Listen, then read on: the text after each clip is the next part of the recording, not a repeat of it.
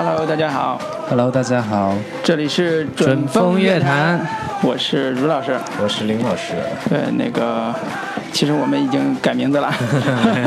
没有没有，这这是我们那个进入二零一七年以来的第一次节目。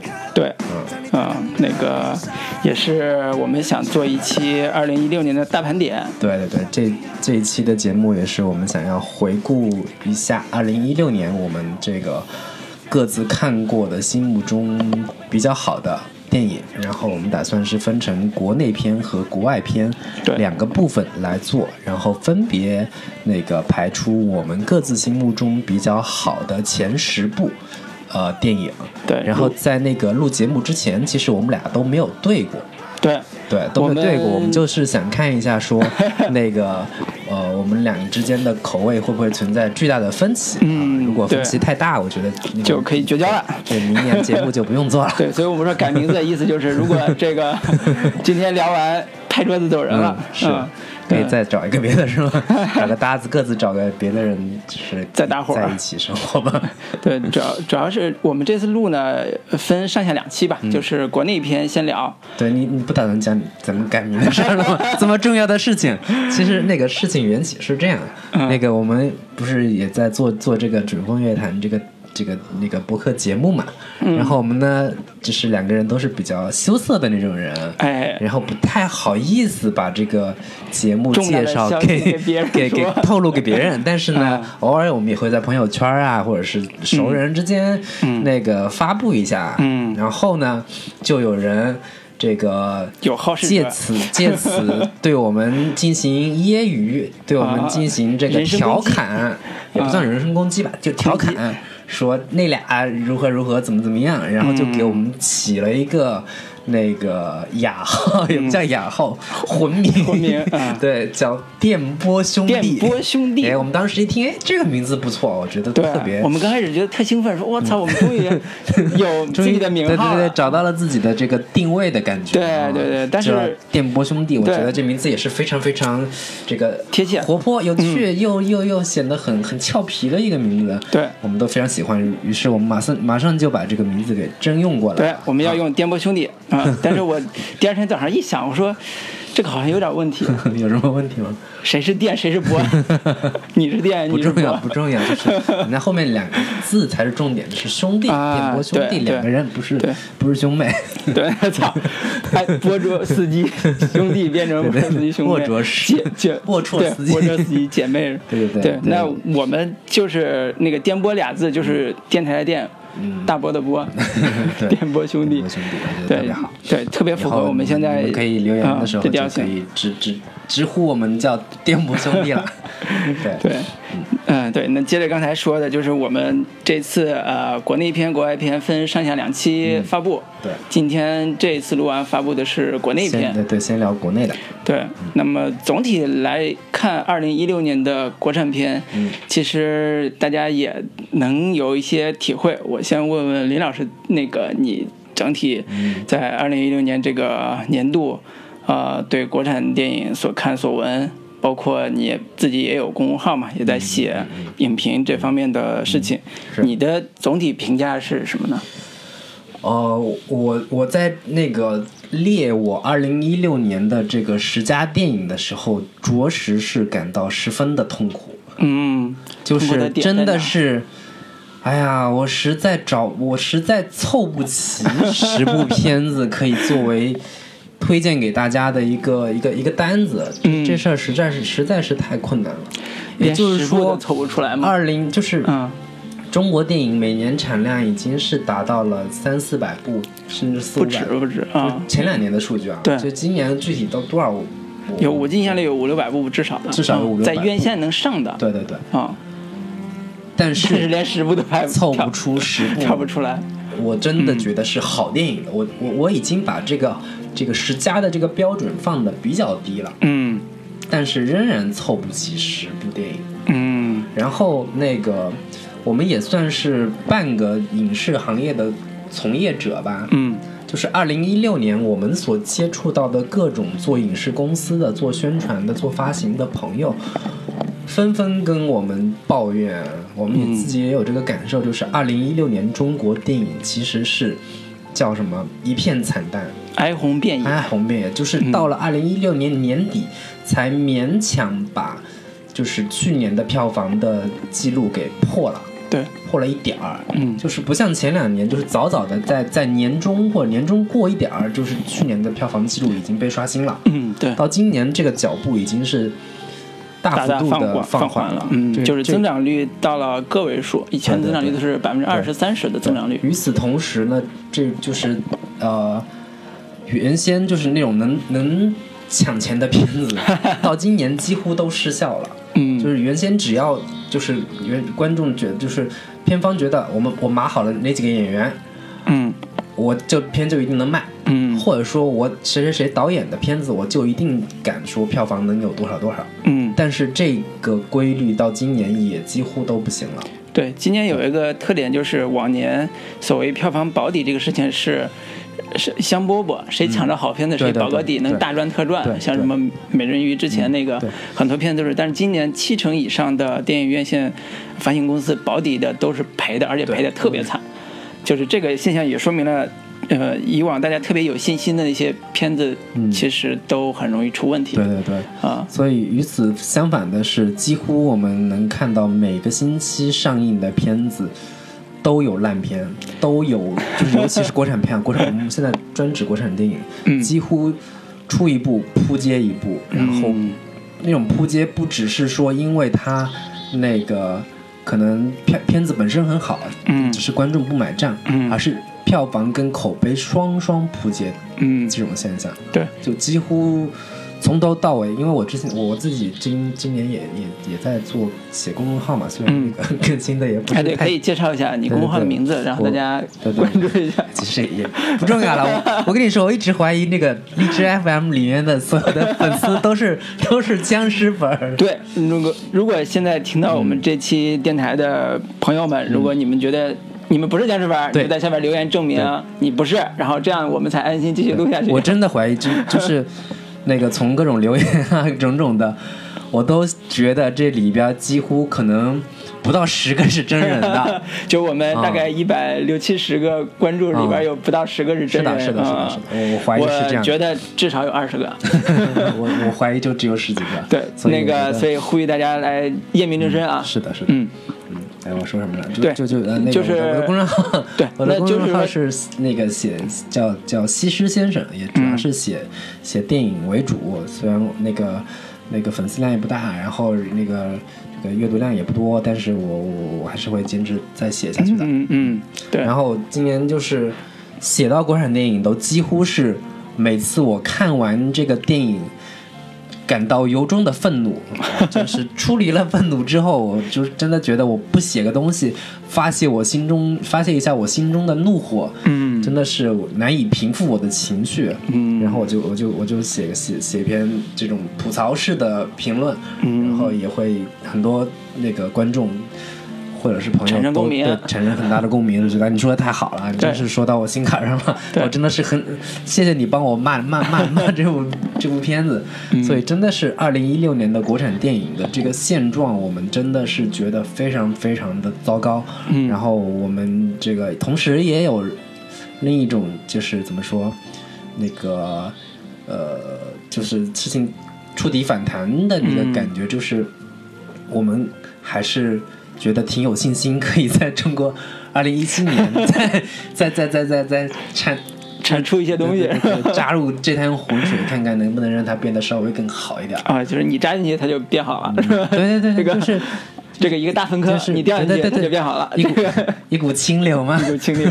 好，我们很期待二零一六呃一七年我们的表现。我说了我的感受，嗯，卢老师，你觉得二零一六年的国产电影、华语电影有有什么样的感觉呢？嗯。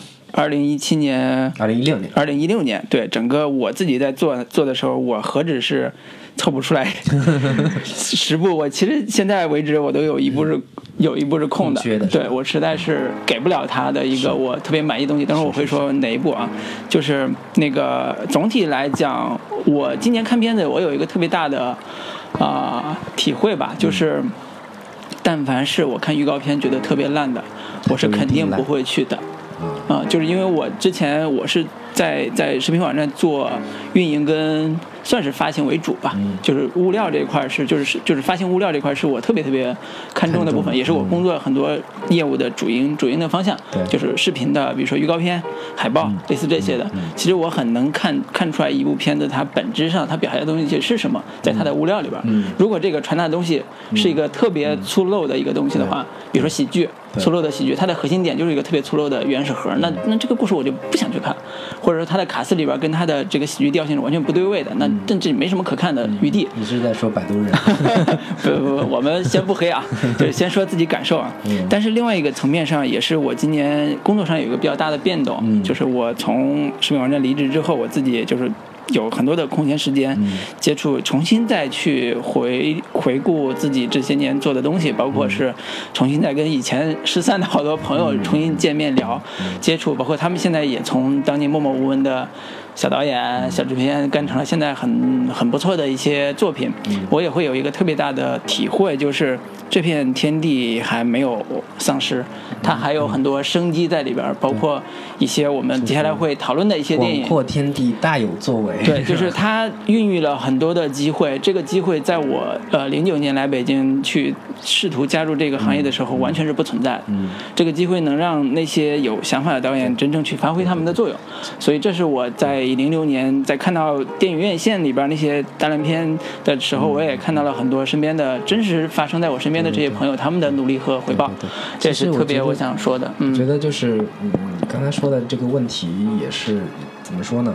就是嗯，二零一六年可能我们我们刚才我们准备要说的大部分都还是院线片，院线片。但其实，在院线片之外呢，有活跃着。很大的一股力量就是中国的独立电影，嗯，或者叫独立制片电影。独立制片电影，对，那一批电影其实是有很很非常棒的作品，只不过它没有在院线上，然后或者说在院线只是很少范围内上，很少很少很少能看到。那个那个什么，我们我们由于那个离。就是特别前 离特别前沿的这个电影，这个这个也没有那么的，就是深入的要要就是打入到各种电影节怎么怎么样，嗯嗯，所以我们可能也没有看到，比如说像那个今年金马奖的最佳影片《八月》这样的国产电影，像什么包括中邪的这种，对中邪不成问题的问题，这些片子我们都没有没有能够亲身看到，所以我们在在将呃之后的盘点，可能就对这些片子有一些遗漏。对，对我们只是说我们看到的，对，就是从我们啊相对呃喜欢这个啊电影这个视角吧，来以我们所能接触到的一些素材来看到的现象，跟大家做一个分享。对，当然我们在呃刚才提到的这些我们看不到的，也是回头我们在这期结束之后，我们也会跟大家简单的介绍一下它的内容。都会纷纷在院线上上映。对，然后我觉得我们也到时候也可以再好好聊一下这些。这是国产独立制片的片子，嗯，对，会有一些不错的。对，好的。那么简单回顾之后，其实我们俩因为刚才也提到了，我们俩这个十佳片单其实都没有交流过。虽然我们俩这两天一直在一起，但是没有交流过这个事儿啊。我觉得要不第一步就是我们先呃把十佳的片单我们先对一下，对完之后我们再啊说我们各自的一些点。我觉得就是呃怎么说是。各自说吧，就是就是你说你的十佳名单，我说我的十佳名单，一步一步说，一步一说不就重了吗？不，从第十步开始。啊，第十第十部空缺是吧？对我来讲，第十空缺是吧？对，没有。那个，这也是个这也是办法啊。这个如果是啊遇到大家都重的，比如说我先说了，你还没说呢，那你就来补充你的观点，嗯。等到你说的时候，我就如果我有新的观点，我再补充，反正就都不漏，对，好吧？这这我们现在为什么交流这个事情，也就证明我们之前没有沟通过。对对对，哎，其实也 who care 是吧？对对对对，好的，那我们把各自的片单打开，然后开始梳理。我第十的片子你是？对，我是如果排名第十的话，我是《刺客聂隐娘》。刺客聂隐聂聂隐娘是今年的片子，是今年的。哦。哦，有可能有可能是这样的，就是我在我的豆瓣标注里边，我会我如果今年看，我会把它标注在今年看。前年二零一五年的片子，一五年的片子。哦，那有可能是我记忆的问题。这么好的片子，你竟然排在第十，如果是今年的这个十佳的话，对，呃，对。我很好奇为什么？呃，我今年看的时候，如果是我，就是如果二零嗯，聂隐娘是一六年的片子，我会我是会把它排到第前五，至少是，嗯嗯嗯，是这样的，就是呃呃，聂隐娘刺客聂隐娘这部电影是侯孝贤导演的最新的一部片子，嗯，它取材于唐传奇里边的一个故事，就是聂隐娘刺杀。啊，当刺客的这个经历吧，就是这个这个传奇故事。嗯，呃，其实我在看之前，我对这部电影的期待还是非常高的，因为，呃呃，侯孝贤导演很少拍这种动作类型的片子，而且是拿了柏林的一个评审团大奖吧，我记得是。呃，有吗？他应该是要么是摄影奖，要么是其他奖，是是个还挺大的大奖，是吧？嗯，对，这个电影其实我看之前的对他的期待有，我觉得有三点吧。第一点就是我。我希望他有他对唐朝的风貌的一个描绘，这个是他电影里边特别擅长的一个部分。不管是他早年拍像《连连风尘》这种台湾乡土的描绘，还是他后来拍《海上花》这种对于旧上海的这种描绘，其实都有他很独到的视角、视角、视野。那么在我看这部电影的时候，其实我能感受到他的啊。呃，力道的部分，就是他这个部分其实是他做的最好的啊，就是呃，在唐朝的那个宫廷里边，甚至说作为的叫呃叫节度使吧，节度使那个那个那个小对藩镇里边，呃，他的宫殿，包括他人在宫殿里边那些啊走动的细节，包括他那个洗澡啊啊跟人聊天啊这些细节都有很有古典的这个气息，其实就是还原当时。或者说我我不确定那个一定就是那个人物的行为，或者是呃各种的物品的细节，就是完全跟那个历史是是是百分之百还原的。但是那个那个感觉，那个氛围是是非常非常有有有有历史感的。嗯，对对。然后那个呃，这是第一个，就是我觉得他做的好的一点，所以这是他上榜的原因啊。第第二个点是说。它里边的这个就是呃，补充一句，就是它为了能够达到这种古典的气息的氛围，它是甚至用了特别拗口的台词。嗯，就是文言文的。对文比文言文要比比就是比我们比文言文要稍好点，稍微浅白一点，对，比比白话文要更拗口一些一点。对，就是就是用这种方式来试图更还原当时的情况。呃，第二点是说。呃，我觉得它里边的那些人物关系，其实框架已经比原来的那个唐传奇的故事已经更丰满了，加了那个唐传奇本身就几几百个字吧，大概。对，就是它里边把那个聂隐娘的这种情感线，就是交代的还比较的有有有板有眼吧，呃，但是我还是会觉得这种交代，呃，本身给到的，呃呃，叫什么，就是本身给到的这种情绪的东西，还是，呃。就传达上不够的，不够的让我信服吧。嗯，就是他的情感，比如说他喜欢，呃，就是，呃，那个季安，那个就是以前的那个他的青梅竹马的那个那个人，后来当了王子。对，张震演那个角色，呃，他的几几番的刺探和刺杀这种行为，就是他。不是特别的立体，就是这是他做整个故事的时候，他不他我觉得何小贤也不是那么想做立体人物的，但是对我观赏来讲，我觉得是有缺憾的。对对对。呃，然后第三个部分其实是对于呃周边人物，嗯，就是他人物关系上面，他的他的父母迎接他回来的时候那个状态。啊，他的这所谓的这个师傅如何如何对待他这个这个情况，就是他试图塑塑造一种特别孤独的聂隐娘的这个形象啊，我觉得这个点是能体会到的。嗯，但是只是说，我觉得他这种呃孤独感可能限于他的古典主义的氛围，并没有啊融合的特别好。就是我总体看完，我是觉得我非常欣赏它里边对于那些风景和。自然的描绘，但是在人身上缺憾的东西太多了，所以我我会有这个。这种可以稍微简略一点说，就是我虽然说我刚才说我愿意把它排到前五，但是讲实话，我在看这部片子的时候，我在电影院几乎有不下十次要打瞌睡。嗯，是这样的一个观影感受，又长又闷。对。就是就是最直白的一个感受，就是这片子非常非常闷，嗯，以及嗯，那个你刚才说的这个人物的这个这个问题，就是我丝毫没有对于聂隐娘或者其电影当中的任何一个人物有带情感代入，也就是说，这些人物都是跟日常生活，就是现代生活有非常强的隔离感的。嗯，呃，这也是我今年看电影的一个很大的一个感受，就是。我到了现在，我到了这个年纪，我看电影非常任性。嗯，电影当中的人物给我造不成任何的触动或者是感动的话，我是拒绝对他进行怎么说强行的要进入。嗯，那我就退出来了。我那那你不反思一下，你是一个冷血的 boy 吗？呃，这个跟冷血不冷血没关系。对，对我理解你说的，我理解说的。在我这儿，那我就不进入了，就说明对大家没缘分，就算了。对，就是或者说这么一个感受，创作者没有试图让你对这个东西有有有代入感的时候，而且我就是我我自己有意识说，创作者这个并没有要在这方面对你进行去去去煽动，或者是去去产生共鸣。那我觉得，嗯，就别费那劲了。对对对对啊，所以这是我这是我对他虽然排在第十名，但是我觉得是空缺的，就是对我来讲是半半分的这个。对，那你的？我的第十名是《追凶者也》。哎呦。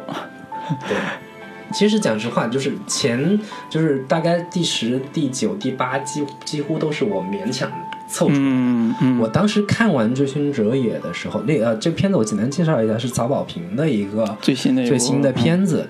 然后呢，那个曹保平也是这两年国产电影当中拍悬疑警匪类的这个悬疑片。非常非常 有有有有有特点，或者说有质量保障的。之前拍那个叫《烈日灼心》，也是我比较喜欢的二零一五年的一部一部那个警匪题材的作品。然后呢，这部《追凶者也》此前是是根据山西的一个呃真实真实案件改编的。然后呢，之前那个蔡尚君拍过一版叫那个《人山人海》。也是根据那个事件来追凶的故事，追凶的故事，但是改成改到这里呢，几乎已经非已经面目全非了，完全完全没有没有原先的故事的那个那个那个真实感了。嗯，然后这片子其实我很愿意跟另一个片子去对做对比，就是《新迷宫》。嗯，同样都是玩这个叙事的。嗯，玩这种叫叫什么？嗯，板块结构叙事吧，就是不断的拼图式叙事吧，有有。有就是有点像原原型叙事的那个感觉，就是前一段的事情到下一段同同样有所表现，跟跟前面有所勾连，这么一个非常非常讲究那个叙事技巧的剧作技巧的一个片子。嗯，但是在我看来，看完之后，我是觉得这片子的真实感几乎是已经完全没有了。所以你为什么要选这部？但是他至少在 在我在在做这个叙事上面，嗯。没有太太大的毛病，嗯只不过说他没有把这个真实感和让让你产生的代入感这个问题给解决好。嗯那与此同时，《新迷宫》我觉得在这个问题上解决的就相对比较好。嗯，就是这样的片子很容易让人产生的感受就是有没有那么巧呀？有没有那么刚刚好？这个人发生的事情刚刚好就就产产生了这么一个这个一个循环的效应。嗯，《新迷宫》就做的比较好的一个原因就是。呃，他给你的感觉就是，他这个片子就是在讲宿命，嗯，就是在讲一个呃人生命的一个怎么说，呃，命运是如何如何无可掌无法掌控的东西是无法无法掌握的，嗯，但这个片子就是让你感觉是，呃，完全都是巧合，嗯。好，那那我还是想问一句，你那你觉得这个片子你之所以给他星的原因是剧作吗？还是我觉得是是剧作，是剧作的部分，主要是剧作，就是就是它的拼图结构完成的还算完整。因为你在国产电影当中，其实是非常少能够看到在叙事上能玩点花样的导演和作品的。那这部片子。至少，嗯，我觉得他在这个方面是做的比较及格的。我也比较希望说，能以后在在国产电影当中能看到有在叙事技巧上有所突破和提高的。嗯，对对对，主要是出于这个原因。啊，这个我说实话，这个片子我呃犹豫过要不要放我十佳里边，没有放，就是因为我觉得它的拼图结构本身是没有新意的。嗯，就是它的完成度跟它的整个过程也放在就是你放在世界电影的维度上，它确实是没有新意的。但是你放在国产电影、国产上院线的商业片的角度来说，它还是还是怎么说？对对，普通观众来说是有一些接受的这个新鲜感。对，这这是第一条。第二条是它的里边对于幽默和喜剧的处理上。呃，我这么说吧，比较失败。啊，就是这个也是剧作上也有剧作上的问题，有表演上的问题。就是这两点其实是没有让我入围的，没有让他入围的原因。就是我这么说吧，就是如果一部像《新迷宫》这样的一部极极低成本的投资的一部啊，你导演处女作能够完成的这么好，那作为财报片来讲，他应该完成的更好。嗯，这是理所应当的。嗯，这没有话说。如果他完成这个样子，我那我就是觉得他不及格。嗯啊，这是我的看法。嗯，我我刚才也说说了嘛，就是实在实在受不了了。对对对，行好，那这一趴过。嗯，那第九名，第九名，我第九名给的是《黑处有什么》。啊，嗯，《黑处有什么》？对，《黑处有什么》是一个应该是七零后的女导演王一纯的处女作。对，这部也是在我也我也入选了这个片子。对，这这是一个在福斯影展得过最佳导演奖的一个啊，算是独立制作电影，因为钱也是他主要来自己筹的。对，所以这个电影呃，在网上已经有了，在视频网上可以看到的，所以呃，大家可以看。有兴趣可以看，我觉得这片子是是我我排排的比如啊是更高一些。嗯嗯，对这个片子我为什么选它呢？因为一方面。呃，它有很多的亲近感，对我个人私人记忆来讲有很多亲近感，因为它讲的是中原飞机场的故事，讲我们河南老乡的故事，它有很多方言啊。三线的，呃，你接着说。对，就是它有很多方言，河南方言的地方就很有很有亲近感。第二个就是说，它在还原应该是在九十年代初的这个嗯啊时代的气氛。上表现的还很不错。嗯，另外，他也是用一个少女成长的角度去看他们他身边发生的几桩命案吧。嗯，就是夹杂着悬疑，又夹杂着个人成长的这个气质在里面。其实非常像那个《杀人回忆》，就是很呃很多在这个呃设置上吧，就是乡村发生命案。嗯，然后他是通过一个小女孩的视角去做这个串联，就这个故事的。对对对，但是。呃，抱着看《杀人回忆》去 看的观众，可能就要失望了，可能会失望。真的，对，它其实是一部那个叫什么青春片。对，它的本质其实还是一部青春片嘛。呃，我甚至都不觉得它是青春片，我甚至都觉得它还是一个呃生活流的人生电影，就是讲个人回忆的个人个人自传、半自传式的回忆式的啊剧情片。就是我会更多是觉得是一部女性呃。怎么说？拍给女女孩女孩看的一部成长电影。我我要反驳你一下，就是我对他这个这个这个电影特别不满意的地方。为什么排第第几第九？也是因为说，我觉得他在女性的这个点上还是有错位。就错位的点，比如说他去电影院看，啊，就录像厅看那个《蜜桃成熟时》，这个设定是完全不对的。在我看来是完全不对。它是时间是不对，就是时间跟人人设都不对。嗯，人物情感是，我是觉得有点意思。这个感觉就是那个在录像厅里边，所有人都当三级片看，嗯，然后那姑娘看的热泪盈眶。嗯我觉得这个表达，我觉得这个导演呃有想法啊，对对对，有点有点意思。嗯，然后他在女孩的这个成长过程当中的一些，就是叫什么震惊性体验，嗯，这个点上，我觉得做的也挺有意思的。比如说那女孩第一次来来潮，嗯。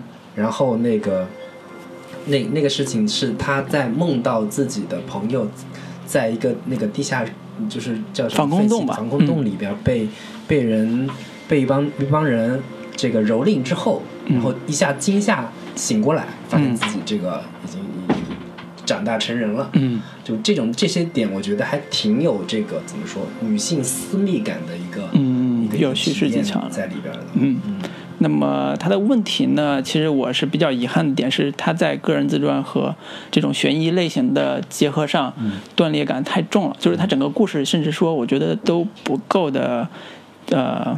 舒服，就是它节奏不够舒服，就是旁枝错节太多了，以至于让整个故事变得特别散。嗯，所以这也是呃，当然他剪的，据说审查的很多问题让他剪得很乱，所以这也是我觉得比较缺憾，但是也是值得推荐的一个地方。嗯，我也是比较喜欢这部片子。嗯，那么我的第九名是一部港片。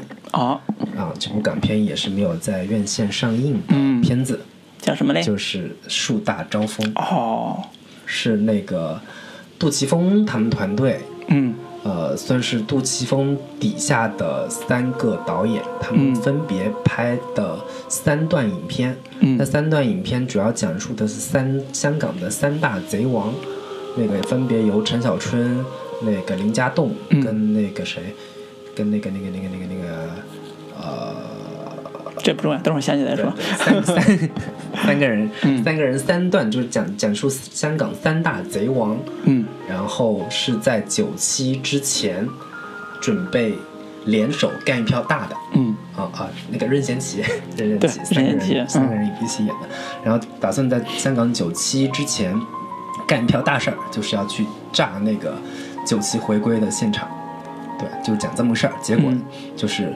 这果然上不了，分别就是结果三个人根本就没有见上面，连面都没见上，嗯，然后分别就都各自被被抓了也好，被怎么怎么样也好，嗯，就是讲这么一个故事，嗯。呃，我之所以推荐这部片子的主要原因是，我觉得我们已经很久没有看到，没有看到，嗯，怎么说有力量感的港片了。嗯，就是它真的唤起我早年看看老港片的一个一个回忆。嗯，比如说像看早年间的《神港奇兵》这样的片子的时候，啊，是《神港奇兵》那种气质，是那个那个范儿的。因为我看后来导演访谈的时候。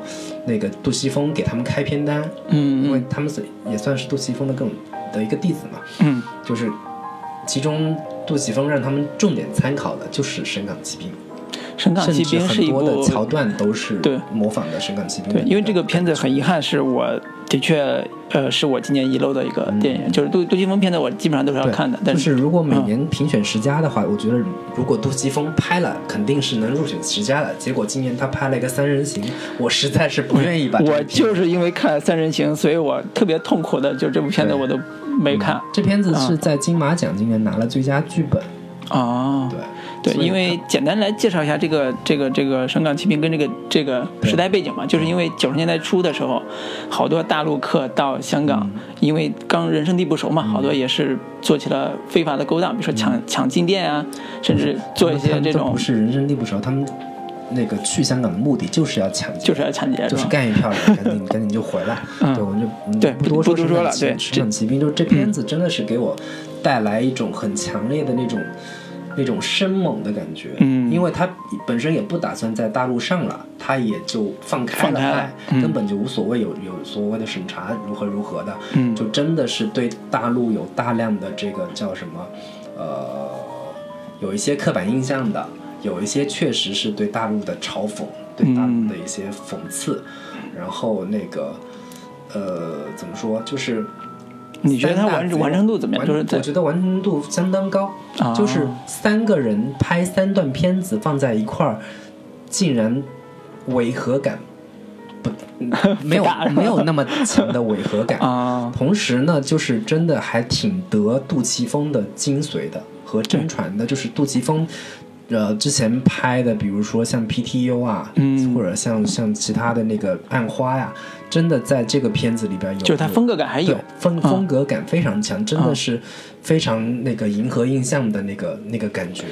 说明杜琪峰底下的这个团队班底已经对。比较成熟了，对对对，嗯，很很期待我还挺挺推荐大家去看这部片。好，那就是这部《树大招风》。树大招风，嗯，好，那第八名，呃，第八名，我的平台上是《罗曼蒂克消亡史》啊，排的这么、啊、这么后边。对，这个是因为呃，也是之前我们也录过一期嘛，嗯、专门讲《罗曼蒂克消亡史》，就是我对他的啊、呃、个人意见，嗯，有有，就是因为对他的在啊、呃、还是就是故事整个的表达上，嗯嗯。呃没有那么的清晰，表示遗憾啊。嗯、另外呢，就是对他风格上的，呃，过于庞杂也也也有一些微词吧。但是的确是在呃，在整个二零一六年是一个让人耳目一新的电影，这是毫无疑问的。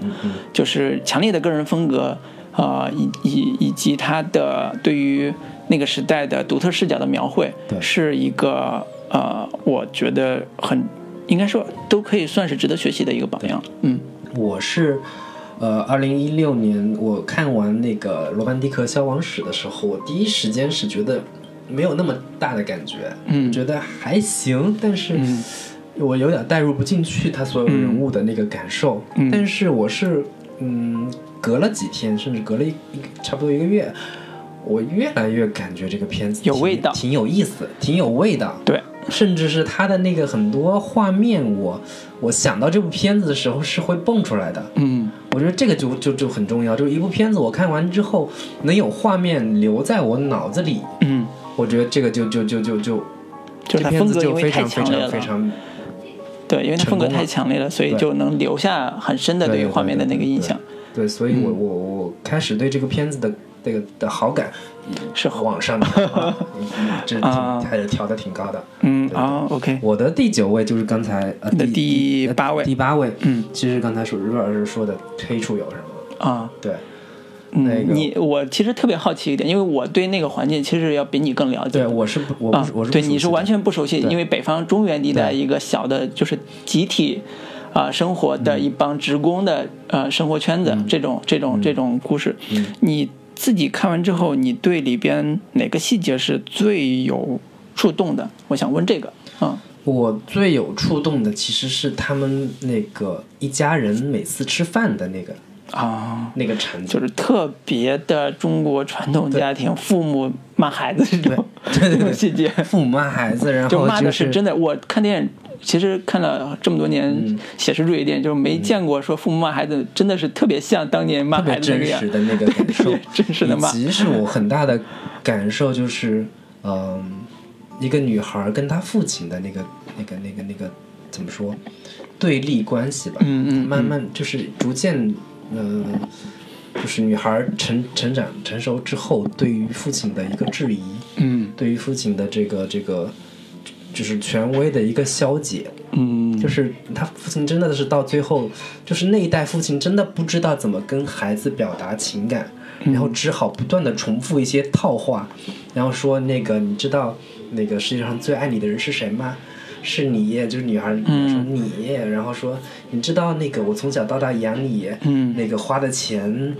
怎么样？女儿马上就说能落到一层楼那么高，就是真的是，就是真的父亲这个这个，就是里边有一个一个特别深的细节，是他父亲特别喜欢在同事面前去算，说你知道我养这个闺女要花多少钱吗？然后甚至他闺女在他旁边，他也这么说，你知道我养这个闺女要花多少钱吗？就是这是中国，甚至这其实特别典型的河南当地对于女女生培养女生的一个代价的一个赔钱货嘛，就是这个，就是重男轻女社地区很多地方都是这样的。对对对，嗯，那个这片子还是，嗯，怎么说？我觉得他对于那个年代的，那个虽然我不是在北方中原地区长大，但是那个年代我能就是在我记忆中似乎有一种独特的气息，嗯，那个气息是真的是有某些非常明显的这个呃符号元素可以去还原的，比如说那个年代穿那个警察穿的那个。那个有点像湖那个池塘水的那个颜色的那个绿色绿色的景服，然后那个开那个胯子的那个车，以及这种小镇青年的这个一个一个一个一个状态，尤其给我印象最深刻的是那个那个老师，那个讲台上对跟学生说你们普通话。非常不标准的一个老师，然后极其愿意喜欢打击学生自尊自尊心和自信的那么一个老师，然后那个非常势利，对小对好学生就就就特别另眼相待，对坏坏学生就极尽挖苦之能事的那么一个老师，这个形象对我来说还非常非常熟悉和。和和和，让你想起了童年。对对对，我是那个好学生，被被夸的那个。就是其实是它里边有很多呃回忆的细节，让人让人让人特别有亲切感的细节，的确是是这样的。对对对对。只不过那个案件就是真的是挺，就是让人安排的挺让人怎么说？我觉我觉得是这样，就是那个案件之所以就是啊。啊，或者说这个电影之所以能够拿到福斯影展的最佳导演奖，除了姜文姜文自己对这种这种回忆式审美的偏爱之外，我觉得还有一个点是他的案件里边去讲了一个，呃，警察屈打成招，对对对，变冤案的一个怎么说设定对严打时期的一个设定，其实跟最近的热点聂树斌的热点事件其实有紧密相关，这也是做一个社会话题，做一个呃出现在电影里边。一些历史原先，就是因为呃怎么说，有有社会主义经验的国家，嗯，在相对开放一点的这个时代之后，总总。一定要做的一件事情，嗯，就是打捞历史当中的怎么说，就是那些人被侮辱、被损害、损害的故事，的，就是叫历史的人质也好，怎么样？对，就是去去关注那些人，给他们重新去去去赋予他们的尊严吧。对对。那个，我想问一个，还是跟这个电影有关的，就是啊，这个电影的名字。叫黑处有什么？你看完这部电影之后，你觉得黑处到底有什么？我 我当时看完之后，在豆瓣等于说 黑处有颗少女心。啊，啊，你还是从女性的这个对对对，我还是非常愿意从这个女性的角度去去去看这个片子。就是嗯，一个女生她的成长是要面临各种各种的怎么说？呃。恐怖的体验，嗯，就是一一个女生成长，相对于男生来说是要经历种种的，让她这个毛骨悚然也好，让她这个极其未知的那些，从生理和心理上都要面对的一些。女孩子的想象力或者对恐惧的那个那个那个想象是要比男生要放大很多的，嗯，所以她就会非常担心说，尤其是女生的那个体验就是，嗯，妈妈。肯定会告诉你说，晚上不要走夜路，不要到黑的地方去，因为会有坏人会去强强奸我。它其实是有一个性暗示的东西在里边的，就是黑处，就是那个有一些性启蒙有神秘的那个东西在，就是黑处有有一些神秘的关于性的、关于关于成长的秘密的这个这个东西。对对对，所以是这么一个感受。对我我我这么看那个黑处有什么？它其实。在早期的第一版呃海报里边，有一个少先队员背着影子向列宁鞠躬鞠列宁还是赖宁？赖宁赖宁赖宁。局里的那个少先队里的那个那个海报嘛。其实它这也是非常有年代感的一个。对，其实它这个海报本身是一个特别意识形态的一个一个一个点，就是黑处有什么，其实是代表着过去对于过去意识形态那么强的一个社会的一个或者自我的一个批判，就是说我成长在这个环境下，但是我多年之后回顾起那个。时代，我觉得那种意识形态是完全禁锢人、封锁人的。从这个点上是来讲，它表现的是非常好的。但是遗憾的就是说，他的这种嗯表达还不够的圆润，在我看来吧，就是表达还不够圆润。包括你像像你刚才讲黑处他发现的这些欲望的东西，其实表达的。还是不够走心，就没有走到这个少女心里，或者没有走到真正走到观众的心里面，因为他很多细节太庞杂，所以这是这是我觉得毕竟这个是导演的一部处女作，我觉得能拍成这样已经非常不错了，对，值得鼓励，嗯，或者值得学习，对，对他未来的片子，我觉得也是还有还是可以有期待的。对，就像今天我们也是听了某位大师的讲话，就是说，我觉得这个我们可以放在后边最后的时候稍微聊一下，对，就是这个可以往后聊啊，那个下一步。我们抓紧时间。第七，第七还是因为我凑片单实在凑不着了。我是我二零一五年年底上映的时候，啊，我没看，但是二零一六年啊看了，就是师傅啊，徐浩峰的那部电影。一五年的年底的片子。呃，二零我专门查二零一五年十二月底的一个上映的一个片子。那么呃，这部电影也同样，因为我早年对于徐浩峰的。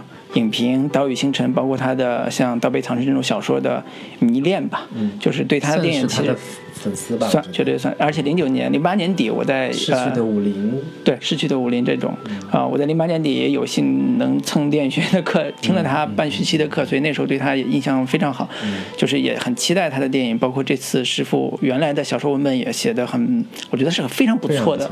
对，呃，但是在整个电电影的这个观看过程中，其实也会觉得他的问题还挺突出的。就是一个电影导演，他的优点如此突出的时候，他的缺点也非常突出。他讲的是一个师傅带着徒弟，就是师傅来北京，来来天津去，啊，打山头的时候，他呃碰到了当地比较有权势的一个帮，呃，叫什么社会组织，就是他们的江湖，就是所谓的门派。工会。对，就所谓的门派，就是你来到天津这个地界儿，你得拜码头，大佬同不同意你在这儿啊立你的这个所谓的武林门派，那就得大佬说了算。啊，这个时候他就想办法招了个徒弟，说我打擂不合适，不合规矩，我就收个徒弟来替我打。这个这个简单的故事到最后是一个悲剧，就是他牺牲了他的这个徒弟。这种师徒的。呃，叫师就互相呃不是互相吧，就师傅害徒弟这种故事，其实是在中国传统故事里边有，但是不是那么愿意去表现的一个故事，呃，所以我对他的原始的文本特别感兴趣，但是在电影呈现上，我觉得有啊很多遗憾，就是嗯，我觉得他的呃整个情绪，尤其师徒关系情绪上来讲，啊。嗯，没有表现出那种震撼力，这是我比较缺憾的。就是按理说，这种故事在最后揭开的时候，它是有很强的震撼效果的。这一点上啊不够丰满。呃，另外一个就是说，他在武武术的表达上来讲，的确是呃有点偏门，就是对正常的对于动作的理解上来讲，有他自己独特的风格，但是在观众看的时候是有点偏门的。这个在我跟很多啊喜欢他电影的人交流的时候，都会提到这一点。嗯，就是。徐浩峰是一直，因为他自己也做就是叫口述武林的一些一些整理啊、研究啊，他本身自己也是那个练武术的，练过啊，练过武术。然后呢，他也是非常罕见的，就是那个一般电影就是那个文戏部分导演拍完了，就是交给武指了，武戏自己去发挥吧。但是他也他是非常难得的，就是武戏部分也是自己，既又当导演又当武术指导。这个几乎我是很难找到其他。甚至说，我就觉得他有时候拍戏是为了自己当舞蹈，不是指导，不是为了拍文戏。但确实是说，他有一套自己非常完整的关于武术的理解和和和。甚至说是呃，是就是动作表达。对对，除了文戏，在动作上，他他是他是力求去还原当时的真实情况的。但是在对于电影来说，真实情况。拍出来是不是就一定观众会喜欢，或者观众能看懂这个动作到底是什么意思？在那个这个动作里边所蕴含的那些这个生意，观众其实被那些套路，或者是以前像徐克呀，像其他的这些动作指导的那个动作那个灌输成一套体系之后，是很难去改变的。对，所以我只能说，那个徐浩峰这样的片子，它。它是一个怎么说？是一种呃补充，是一种原先类型上的一个进一步的探索和突破。嗯，但是讲实话，我看完之后是没有说有喜欢到多多多多多多程多多大的程度。我只不过觉得它很特别，嗯以及说他的电影里边经常那些人物吧，嗯，第一是不说人话，其次是。呃，很难有情感代入，这也是我这个是第二步的问题，就是不说人话，又不又没有情感共鸣，你这。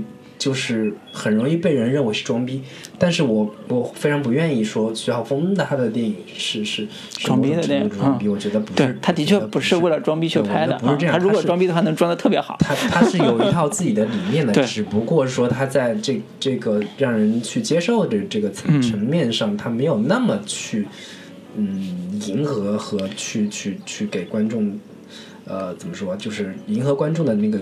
趣味和和和口味，对，所以他是一个特别有自觉意识去拍所谓的作者电影的那个导演，对，所以从这个角度来讲，我们没有办法苛求人你按按照我的欣赏习惯去拍，他没有，所以但我觉得还这片子算是他几部片子里边，呃，我觉得能看的，或者说大众大众能接受的范围是相对比较广的，相对于他他其他的像《倭寇的踪迹》啊，《见识柳白猿》。相对于是通俗要很多的，而且有大明星去表演。对，对，所以也是，其实他也是后续的片子会值得期待的。我相信他在探索完之后，他也是有想法，说我可能有新的表达，这是我期待的地方。我觉得他应该不太会去做太多的妥协，他会在这条路上更。更往更那个什么怎么说更更激的 更葛的那个 那个路子上去去去去发展。嗯，好，那这一步我们聊完，你的我的第七是那个我不是潘金莲。啊，嗯，尽管我们在之前聊的时候我对这个片子评价不是太高，嗯，但是呢，我是觉得同样，我是放在国产电影的这个维度上来说，冯小刚去拍这么一部带有这个政治意味的官场电影，这个题材本身确实是比较难得的。嗯，在当下这个全都是做娱乐片，然后这个政审查的标准越来越这个严格之后，然后你去拍这么一部片子，我觉得是还是比较有。有意义和价值的，嗯嗯，以及同时我在看完之后，确实还就是回想回想起来，有几个画面和镜头能够留在我的记忆当中，嗯，它是有有味道的这个片子，嗯，尤其是它在展现那种南方小县城、小乡镇的那个感觉上来说，我是我是给我留下比较深刻的印象的，嗯，有以以以及它在。比较激进的使用圆形画幅这个问题上，我现在脑子里面回想起那个《我不是潘金莲》这个片子的时候，脑子里真的就是圆形的画面，嗯，以及那个圆形的画面上面有那个呃荷花，嗯，荷花叶、荷叶，以及那个像那个嗯，荷花荷叶是最开始那个对对，范冰冰那个坐着那个那种筏子一样的船，从这儿到那儿，然后一股就是。那个绿色的那个感觉，然后烟雨飘 摇的江南水乡，让你想起你的故乡，就发生的那个那些奇怪的事儿，我觉得还挺，就是能还真能留在我脑子里边。嗯嗯，我觉得这个片子还是挺值得推荐的。对，然后这个片子没在我的榜上啊，我其实犹豫过。对，那个当我把这几部排完之后，我我其实我发现没有它的位置。嗯，呃，简单来说是。我现在我那时候我就昨天昨天也是重新在想，说我对这部电影的呃喜好到底在哪个哪个层面上？其实呃刘震云的小说我喜欢，然后冯小刚导演我也很多片子我也非常喜欢，就是但是我对这部电影有一个特别大的感触是，他对啊潘金就我不是潘金莲，就是他对这个女主人公就是范冰冰演这个角色。这个人身上所体现出来的那种，啊，那种叫什么忽视，嗯，是我不能容忍的，嗯，就是他的忽视是说，你在呃小说里边也是，你在一个这样的一个对抗体制的过程中，你变成了一个刁民，嗯，或者说他本身就是一个比较胡搅蛮缠的人，然后他。因为摊上这个事儿，所以他变得一步一步更变本加厉，一步一次一次做。我觉得这个事情本身是有很强的讽刺意味和啊他的这个时代感的。嗯，我我觉得这个人物这个人物他的优呃特质就是在这个地方。嗯，如果这个电影没有呃没有达到或者没有。符合这个特质的话，或者是因为不管审查原因还是什么原因，他没有做到这一点的话，那他就是失败的。不管他原型画幅也好，什么画幅也好，对我来讲都是无用的。甚至来讲，我觉得原型画幅对他都是干扰。就是所以最后我还是觉得，他不是我心目中的那个应该上榜的一个电影。嗯，等会儿我可以，咱们聊完之后，我可以回头再讲说，为为什么有些电影我个人偏好，有些电影为什么？就是很好奇，如老师把我不是潘金莲这样算是国产。今年国产片里面还算能看的片子都剃掉之后，你拿什么来填补这个漏洞？对，所以等会儿我讲到最后的时候，我再来讲说我最后的标准到底是什么。行行，那那个我的第哎第六部啊，第六部，你第七说了吗？我第七说了啊，那就是你第七，你第我第七是我不是潘金莲啊，对，那就是第六部。第六部我的是驴得水。啊啊！驴得水我们也录过一期，所以我觉得我其实不太想多说驴得水的事儿，因为啊，驴得水我是很喜欢的，嗯啊，不管是后半截的，在娱乐性上面是能让观众觉得看的还挺开心的，看的还挺开心。然后呢，对于某些就是呃。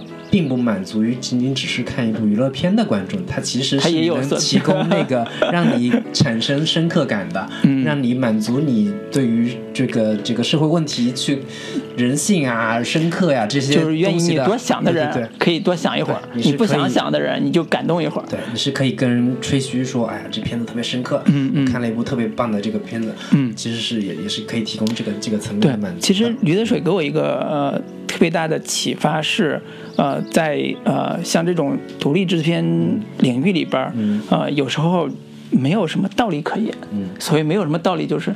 我只要有好故事，我不管什么类型，我都能做。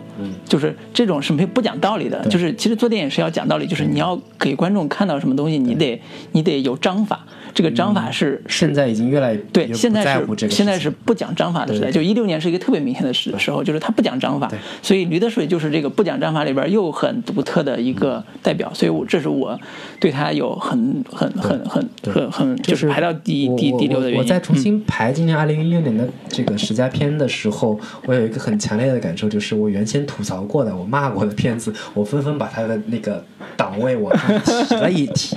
主要原因是你放。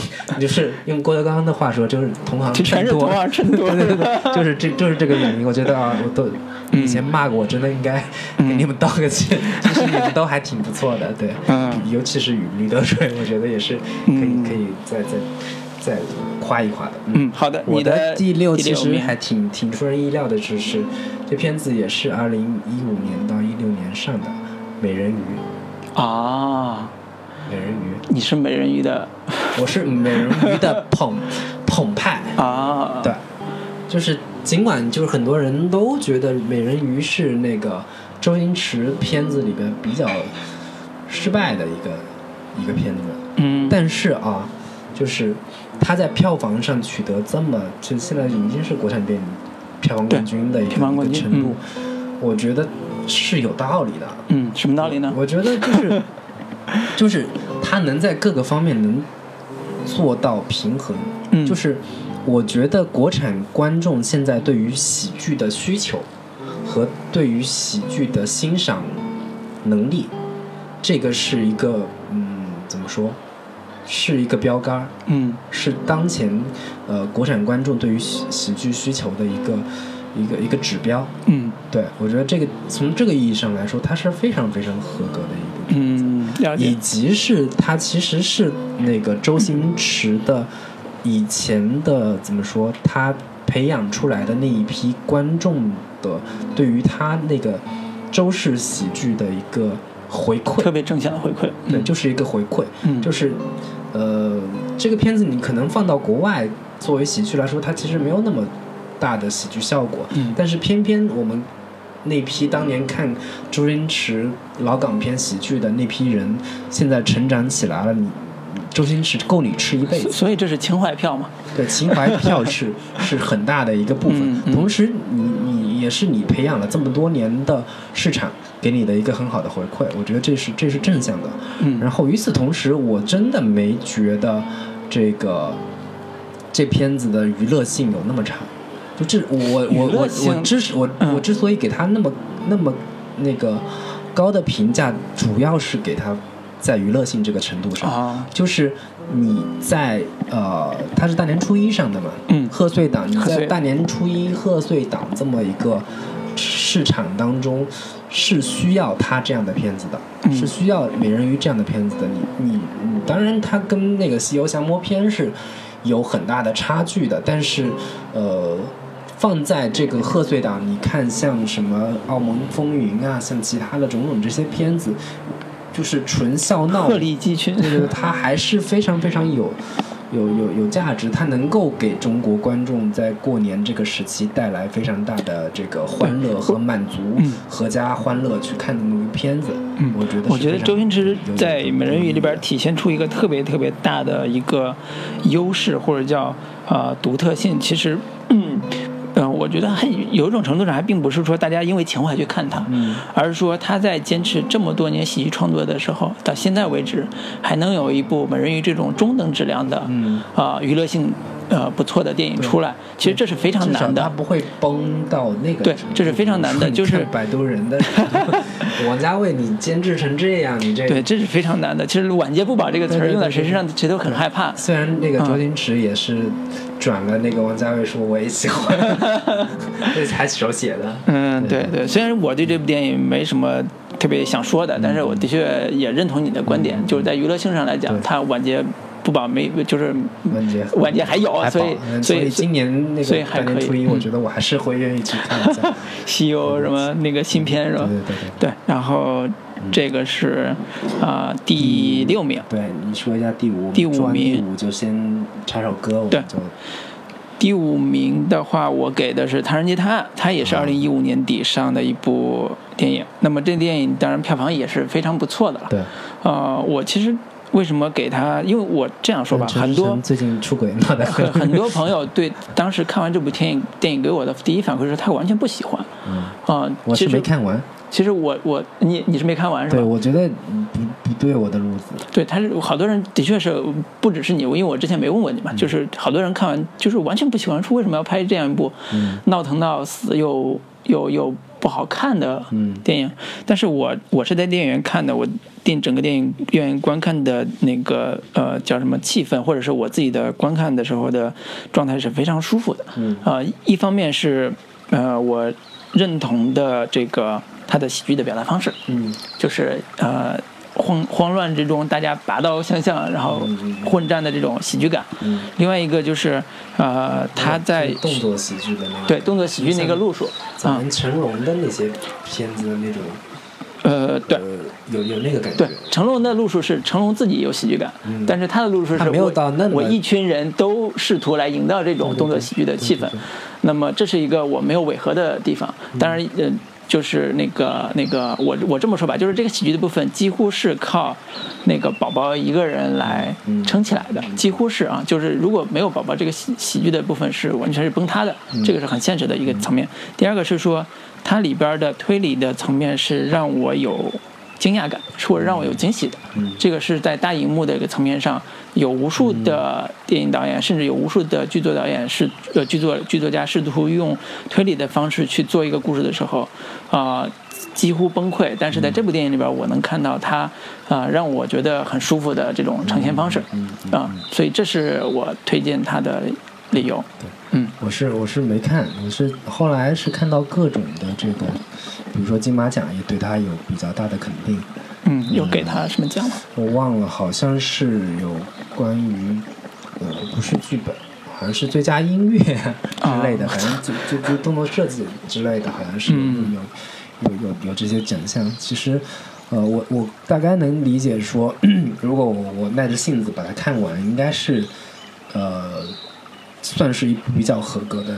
在娱乐性上比较好，做的比较好的这个这么一部片子，只不过我我也是有时候经常也是缺乏耐心，就就就就没看完了。好，嗯，然后我的第五是刚才瑞老师说的绿德水，我是绿绿德水给了，因为我们之前聊的时候比我高几个名次，高一个高一个名次。对，我们之前老老是聊的时候，你你挺，然后我喷，嗯，然后结果。事实上就是你才真的碰的那个那个人。对我对于《驴得水》，我是看完之后，我觉得这个片子放在二零一六年整个华语电影的市场当中，它有，它就显得比较独特了。整个你就说嘛，十个名单一拉，你就发现这个排次就能看出来比较独特了。就是这两年话剧改电影的片子是是是已经越来越多了。然后像此前的那个《夏洛特夏洛特烦恼》，然后《驴得水》，然后今年还有个片子叫《你好疯子》，嗯，也是一个话题。已经在上了，已经上了，我我没看，嗯，但口碑好像也褒贬不一，但是他没有当时《驴得水》他们那么好，对对对对对。然后这，但是就是，呃，也今年也也形成了一个话题，就是到底话剧电影算不算电影，或者说话剧电影改编成电影之后，普遍缺乏电影感。那这样的片子，除了台词，嗯，比较那什么之外，它到底有什么价值？我觉得，呃，话剧改电影，至少能补强华语国产电影的一个缺陷，就是剧本。对，它在剧本上能提供比较扎实的故事结构和比较有嗯耐琢磨的台词。对，说才这个在这个意义上来说，它。嗯，在电影感上是可以慢慢去琢磨和和补足的。对，我觉得还是那句话嘛，就是还是可以可以去去期待的。对，对于这种提呃这种质疑来讲，我的回答就是好故事胜于好技术。对对对，因为毕毕竟还是要看一个好故事才才才所以才能打动。所以我我我在重新去想《驴得水》这个片子的时候，我是觉得，嗯，对于。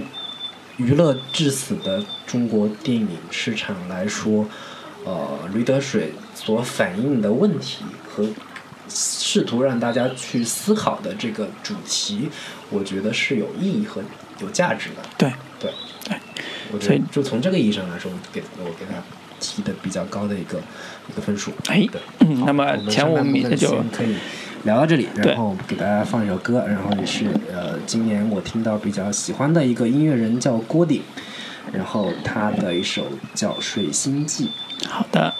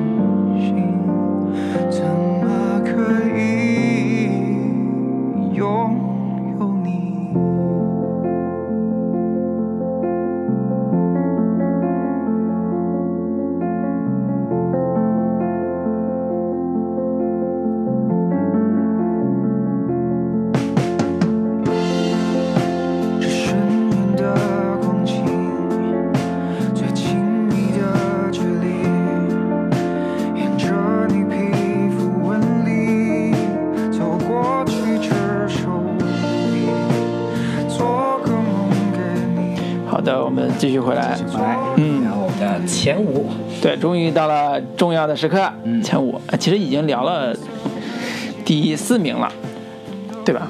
对，第四名，前四，对，前四，对，前四终终极大决战，对我终于，因为。前四那个，你先说何老师，因为我前前四第四名是实在找不到，我觉得能能配得上第四的。哎呦，这跟我是概念也真的有点像。我是我是找了一部我今年看的一部老片，是在电影院在电影资料馆看的一部老片。啊，我第一次给的是《寒战二》啊。啊，就是《寒战》的呃一是特别特别棒的。嗯。二有有一些问题，就是他装逼装的有点过，就是有点有点就是大家批判他的说那个宫斗戏太狠，太重了，宫斗的有点这个，嗯对，但是呢，我觉得我非常喜欢他们处理现实跟戏剧性的方式，嗯，就是作为港片来讲，他呃用一个呃好莱坞研究港片的一个那个。电影研究者吧，大卫·波德威尔老师说的那句话叫什么？进阶疯狂，进阶癫狂，进阶过火，进阶过火，尽是癫狂。就是这个是对于香港从九十年代、八十年代开始到现在都是这个气质。那么港片北上之后，其实这个气质已经渐渐消亡了。但是在在这个《寒战二》里边，包括《寒战》这个系列里边，真的是能体会到那种啊。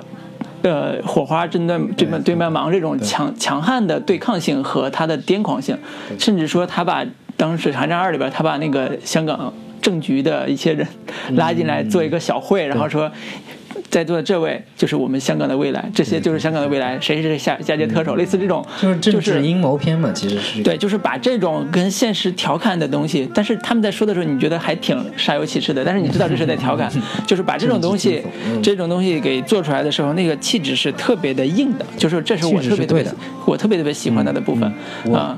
我我我用一句话来形容《寒战二》片子，就叫“螺丝壳里做道场”，很不容易了。对对对，就是很不容易了。确实是你像韩国、像日本这这个那个那个这个，就是做历史题材，其实他们没有也没有像我们就是泱泱大中华这么这么多那个怎么说这么宏大的历史可以去去讲述，但是哪怕是。当时宫廷的很小的一场政变，他们也可以做的非常非常气势恢宏，可能涉及也没几个人，但是真的是做的荡气回肠。我觉得这个这个在故事当中寻找很强的戏剧点和把它给放大做到极致，我觉得这是一个影视剧或者影视工作者。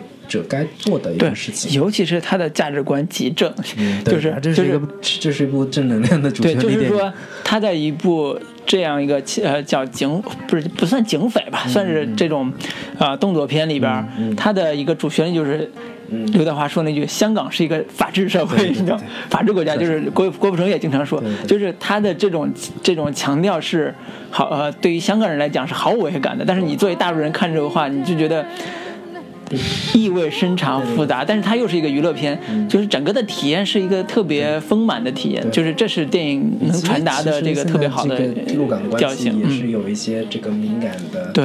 的的环境，对，然后这个大陆观众看这个片子也会有一些比较比较特别的感受，对，所以这是我觉得他在娱乐文本上也能出现这么多社会社会层面，还是挺好玩。对我来说是免疫的，哎，那就是咱俩欣赏口味的不一样啊，对对这种。类型的片子有太大的偏好，嗯，啊，所以我就没有入选我的十我的年度十佳。好，嗯，我们终于还是终于还是有不同的。对对对，我的前 四第四名是，其实是我非常喜欢的一一个台湾导演，嗯，杨德昌啊，他今年是那个《孤岭街少年杀人事件》重置。重制版推出，四四 K 高清版，对对，四 K 高清版。但是，当然我讲的不是《孤岭街少年杀人事件》，我以为你要讲这部，你不排第一。《孤岭街少年杀人事件》是肯定要排在华语电影当中前三吧，是前三的，对，绝对前三。片子，但前三第一也是一，对对对对对，怎么办？怎么办？对对对，所以我是在电影院看到 第二鬼子他的那个，看了他的那个那个那个恐怖分子。哦，我是在电影资料馆看的恐怖分子，也是高清修复版。对对对，是也是呃，也不算修复版，反正是是，看完之后还挺挺挺，也挺震震动的，就是挺非常好的一部片子。恐怖分子，我印象里边大学时候看的是特别破败的那种 DVD 格式那种那种电影，我我印象都不深了。它是有有修复的，那个那个故事讲述的就是一个怎么说，嗯，一个女孩。就是也是跟跟跟小混混男友怎么怎么样的，然后被警察追，跳下楼把腿摔折了，在家休息，然后实在闲极无聊，就给给给随便自己编的电话号码打电话。我记得还有张艾嘉是吧？没有张艾嘉，是有金世金世杰，有那个那个李立群，有呃对对对，那女主忘了名字了。然后就是 打电话。那个打到金世杰，不打到那个李立群他那个家，嗯，然后就谎称说我是你那个小三儿，你的你的情妇，嗯，他就打给他的老婆嘛，跟他说是是他的情妇。然后从此他那个家里就就开始天翻地覆了，就是产生了非常非常强烈的这个这个蝴蝶效应的一个一个一个效果，两个夫妻导致是越走渐行渐远，然后那个男的的生活也是被他搅的彻底的，就是走向了混乱，嗯，然后 到最后他都产生了就是。那个想要把他老婆杀了的这个这个这个念头，嗯，然后到故事结尾的时候，他那个留给我们的一个很大的悬念，就是到底是他有没有把他老婆杀了，还是最后他只是做了一场梦？然后那个那个最后的一个那个画面，其实是那个李立群演的那那个角色自杀了，啊，那他到底自杀没有没有自杀呢？这个也是一个一个疑问，就是他给我的一个很大的感触，就是我又找到了我当年热爱电影的时候的那个那个对于电影的，就是他在叙事上，或者是他在给我们思维的可能性上所带来的那个触动。嗯，我是重新找。找到了那个感觉。嗯，你觉得他的电影语言当时在那个时候是成熟的吗？就相比较后期的。他那个时候其实肯定是不成熟的啊。他他早期的那个那个电影的风格是非常非常模仿那个新浪潮那个时期的法国新浪潮，对法国新浪潮那个时期的语法。和电影语言各种的跳接，嗯，各种的那个幻想跟现实的模糊化处理，嗯嗯，然后种种的先锋手段放在这个，嗯，那个有点写实感的这个片子里边，但是同时，就是他在那个年代应该是九九几年来着，那个是九十年代初的片子，八九年还是九九几年的一个片子，就是那个时候他就非常非常关注都市当中的日常人的。就是台北现实生活当中的普通人的生活，然后又又非常非常的有那种，呃，文本跟现实生活之间互相产生影响，就是它的就是这个片子的解读空间还相当的丰富，嗯，就是放在那个杨德昌的电影序列当中也算是一部非常优秀的一部一部片子，就是每一个现代人你都可能成为一个恐怖分子。嗯，你可能成为一个对于现在生活不满、给你压迫的非常非常精神分崩溃之后，你可能会会是每个人可能背后都藏着很大的危机，嗯，是有这么一个主题在。对，那你我想多问一句啊，就是你自己觉得你在观看过程中给你找到电影的啊快快乐或者是那种原始的初心初心吧？对，它的一个呃出发点是在哪？是它。电影里边那个主题，还是电影里边某个人物，还是说他的其实是叙事的方式？电影的叙事方式，电影的叙事方式让我找到了最早去去对电影产生感觉的那个，其实是是不成熟的时候的那明白那种电影，明白？就是说，作为一个导演早期作品，他的生鲜的那个感觉，对对对，它是鲜活，特别鲜活，特别生猛的那个感觉，对，就是真的说。会在乎我用这样的表现手法，我觉得很有意思。我觉得很，嗯，我讲了一个很有玩了一个很很有意思的一个手法。嗯，我讲了一个很有意思的故事。嗯，是这么一个，尤其是当时同时代的人都不怎么玩，不这么玩的时候。嗯，对。嗯，对，特别好。我觉得很大一个程度是我对于杨德昌的一个热爱，重新换换迷影情节。我真的是，就是杨德昌早年间，其实我对他没有那么大的感觉。嗯，自从看了一一之后，肯定是有很强烈的感受了。对，但是你后来慢慢又看《少孤岭街》，第一次看的时候也没感觉，但是后来越看越觉得这片子真的是很值得，嗯，不断的拿出来重重看的。对，对，关于人生的电影。对对对，就是杨德昌的电影，我真的是觉得。他过早的告诉了我们关于人生的很多秘密，对，以至于年轻的时候并不懂。对对，现在真的懂了之后，觉得特别有味就就特别惋惜，说杨杨德昌现在就就已经。不在了。对，好，我们可以回头专门找一期做做杨德昌的。对，这是我们都很喜欢的一个电影导演。好，我们聊第三前三。第三部，对，前三，第三部我给的是《路边野餐》，我们也之前录过《路边野餐》的这个这一期。路边野餐放在第三，我是很好奇你第一会放什么。对，人那个《路边野餐》其实呃，闲话少说，就是总结一句话，就是他跟我刚才呃。问你那个问题是一样的，就是你为什么能找到初心？在这部电影里边，其实《路边野餐》是我找到初心的一个电影。就是我在《路边野餐》上真的看到了啊那种 原始的表达欲望和生命力，就是作为影像的表达上面的那种生命力。就是我甚至都不顾及这个技术到底有没有问题，对，有没有瑕疵，有会不会出问题？他只是想完成它，然后完成的实际的呃完成的效果还是。非常棒的，就是有魔幻色彩的这种棒，就是你会觉得啊，原来你可以再大胆一些，原来你可以再表达的更自我一些，你不要再害怕别人去怎么看你。这是这是我觉得作为呃路边野餐也不是他的，应该算是他的啊长篇处女作的这个这个上上面是是特别难能可贵的，这也是我我我我特别想给他这个第三名的一个原因，就是这是一个。呃，在我看来是一个艺术电影，它可能甚至都算不上文艺电影，它是很艺术电影的一种表达方式。它的一股新鲜的、生猛的力量，给到我很大的启发。嗯，那那个《路边野餐》这个片子，我觉得我放在我我，因为我后面也会也也排野餐，我放在我那个环节里边。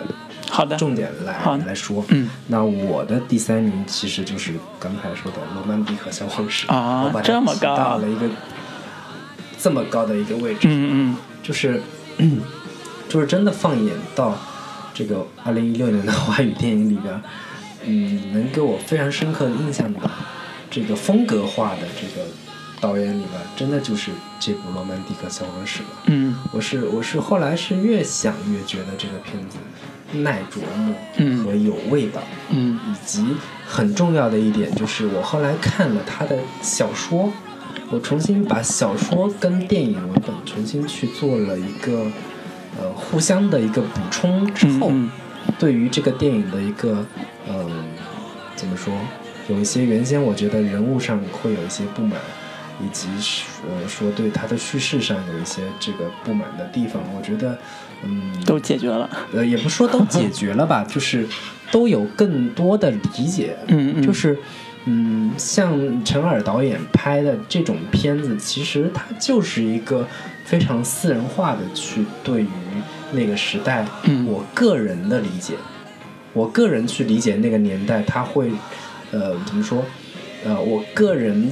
一个非常私人化的情感，去带入到，去阐发和理解那个年代当中的那些大人物、大历史事件当中去，它可能产生的效果是有渐离的，它就是没有那么那么想要去全方位的让所有人都明白。嗯，就这个这种片子，嗯，我觉得就是能能爱的人就爱，能懂的人就懂，就像那个谁，嗯嗯。之前那个点点老师 说的，就是尽管我看不懂，但是我就是特别喜欢。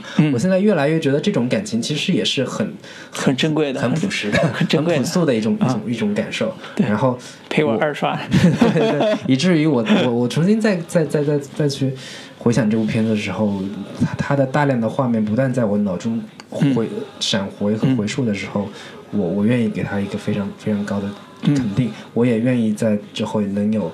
那个资源出来之后，我重新再看看几次，嗯去去解读和和玩味一下。明白。我我我也补充一句吧，就是罗曼蒂克这个，就是我呃在看也小说我也小说我也看了，嗯，我我的确觉得他小说写的其实比影像传达上要更完满一些，这个是毫无疑问的。就是第二个点是说，呃，我会觉得啊，陈尔在这部电影表达上。其实是能给高分的，但是在整个的制作工业，就是电影工业层面上来讲，我是给他比较低的分就是他在他在整个呃，在现在这个市场面前，跟在这个电影完成的时候，这个所谓的制片这个领域里边，它的完成度是比较差的。嗯，就是这是我觉得他。他应该有所坚持的地方，我觉得他坚持了很多很多东西，但是他在，呃，电影制作这个里面，包括演员的选取上面是没有坚持的，这个是他的呃管理团队的问题，或者叫他的制片团队的问题，就是这是我觉得致命伤，对于很多很多这种新的导演来讲是致命伤。我觉得就是像陈耳这样的导演，就是嗯有才华，嗯。有才情，嗯，然后又有表达。嗯，就是能，人家能拍电影，还能拍小说，嗯，就还能写小说，对，这么文艺的一个嗯导演，我实在是非常不愿意去打，就是打击他的积极性，嗯嗯或者或者说给他太差的一个评价，就是后来越越来越，当然我们说话也没有什么分量，人家也影响不到人家，但是我真的是还挺不愿意去去去打击这样的一个创作者的一个一个。一个一个对，因为我们对对他的未来还是非常有期待的。对，或者我刚才那话翻译过来，换句话说，我说陈导演，你换个制片人，你换个制作公司，换个制片人，因为他就是从某种程度上来说，跟王家卫确实是有点像的。嗯，他不是像毕赣或者像其他的那些导演是那么的纯艺术的，他愿意用那些明星大明星，愿意让更多观众去看他的片子的这种这种追求，其实就。意味着他其实没有那么的怎么说，那么的去极致的、极端的去去去用自己所谓的封闭的态度去做电影，他其实还是相对比较开放的啊，愿意做一些妥协，愿意做一些这个嗯。这个呃让让观众去去喜欢和迎合的这个这个这样的一个动作，我觉得也是非常可以理解的。对，只是说我觉得啊，可能。他内心里边还是很抗拒的，我觉得在某个层面上，所以这种对导演创作来讲是有损害的。好，那这一趴就结束，然后该第二名，对，第二名，我觉得我们这两两个是是是重合的，是吧？你是七月与安生，哎，那果然是重合了，就是七月年七月与安生，恰恰也是我们。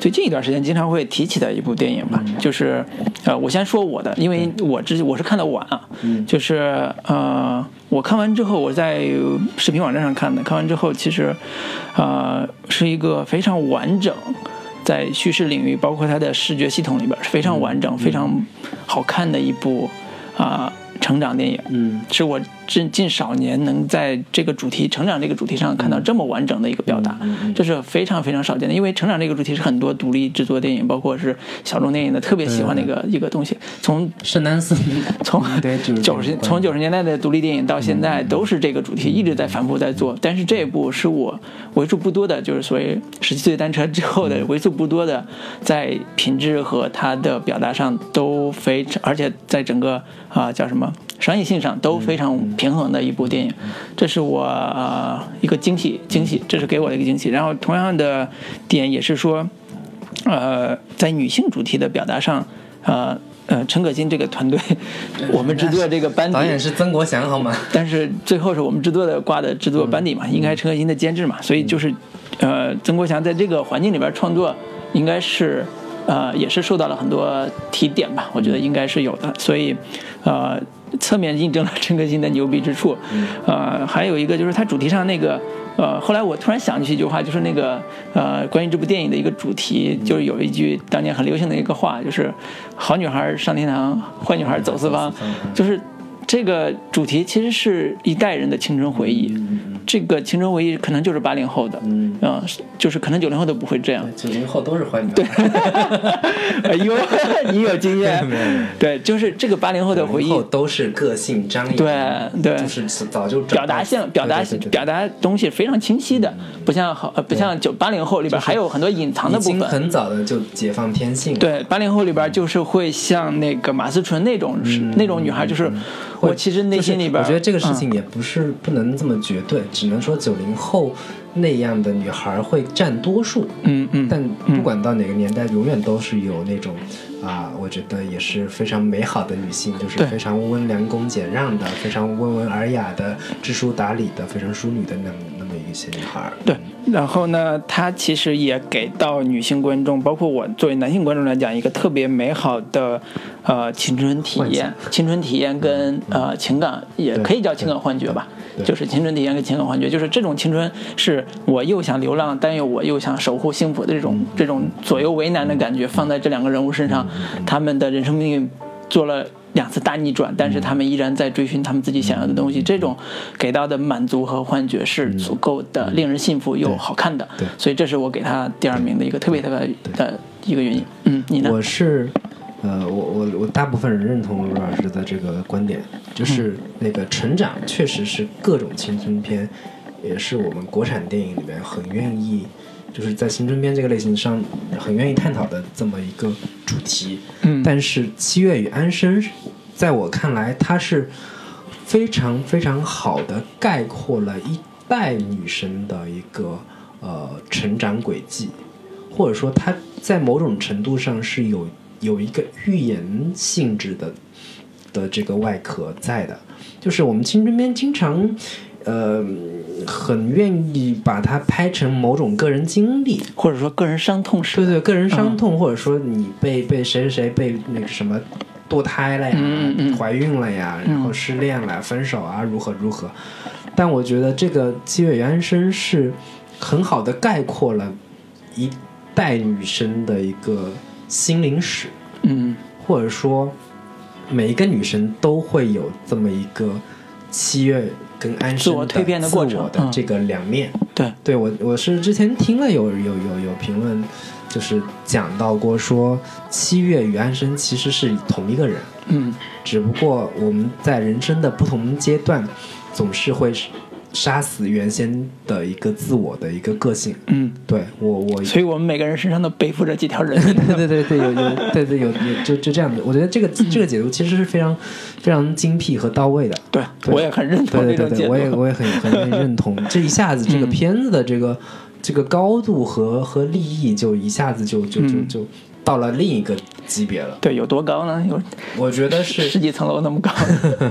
对对对，就就这样。然后那个那个那嗯，女生就是我我还有另一个另一个不满，倒不是因为对对于这个片子的不满，而是说，呃，国产电影很愿意去做女性这个内心的探求，因为毕竟女性观众是一个观市场的主体主体嘛，但是。谁来关关注我们男生 男性成长史到底有什么特别的这个这个这个这个？很幽微的那种那种东西，哎，之前有有有黑处有什么，又有七月，都是女性的，对，都是女性。那男性这个这个其实是一个很大的一个空空白，是不是？哎，当然了，很重要的一个点就是男生不关注这种问题，男生不会想自己对，但但其实我觉得也是一个很好的未来可以做的一个探索和题材。嗯，我这现在最近那个什么少年巴比伦也上了，呃，上了吗？